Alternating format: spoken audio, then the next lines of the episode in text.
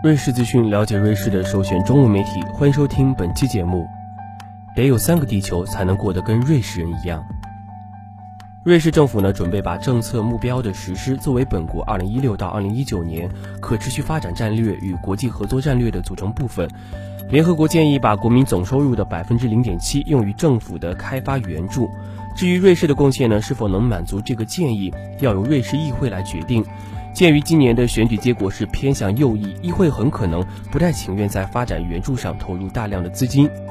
一九七零年一次联合国大会上首先承诺了上述世界目标建议，后来的数次世界峰会与会议时再次确定了这个比例。世界自然基金会瑞士分会的发言人皮耶雷特雷指出，二零三零年目标虽然是雄心勃勃，但是却是可行的，正如这个千禧年头十五年的上一组联合国目标一样。同时也被视为是太有野心。对于他所在的组织呢，首要任务呢是对抗气候变化、减轻瑞士的生态足迹和保护大自然的生物多样性。在很多方面呢，瑞士是并不是榜样。如果每个人的生活方式都像普通的瑞士人那样，我们就需要三个地球，而这并不能持续下去。他告诉瑞士资讯 Swiss Info，而我们的瑞士银行则在给对气候与环境造成巨大影响的行业来提供资金。所以，我们确实需要重大的改变。他补充说，对听证会与会者之一的伊格纳西奥·帕克来说呢，其他人对全球目标产生的某些困惑可是无法避免的。一些人呢会有点怀疑，这并不令人感到吃惊。我能理解这个点，尤其是那些没有参与这个过程的人。帕克说道，他担心促进儿童权利的人的土地。国际联合国秘书长三年前呢就开始了参与日程制定的过程。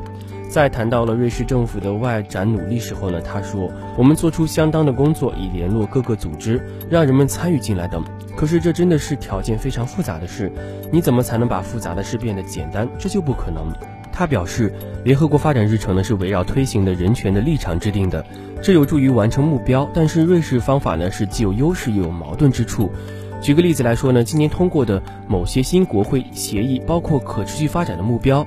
以及削减灾害风险的安全全球框架，呼吁对移民的支持，把它作为对人权的尊重。在今年呢，瑞士人选举新一届议会时呢，选举宣传主要集中在移民上，因为各报刊的头条呢都是叙利亚的难民危机，成千上万的难民是涌入了欧洲。大多数专家透露，尽管瑞士到目前接收的叙利亚难民还不多，但是右翼党派却成了媒体关注加剧的主要受益者。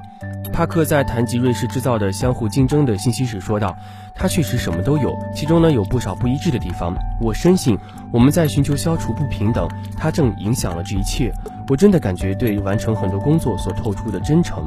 但是我们所拥有的政治体系似乎在这个信息中制造了某种前后的不一致，这是被身处谈判前沿的人推动的。”他指出，瑞士在联邦大选中百分之四十九的投票参与率和最近支持限制外国移民的全国投票总数，这就像是右手要做的事，左手却完全不知情。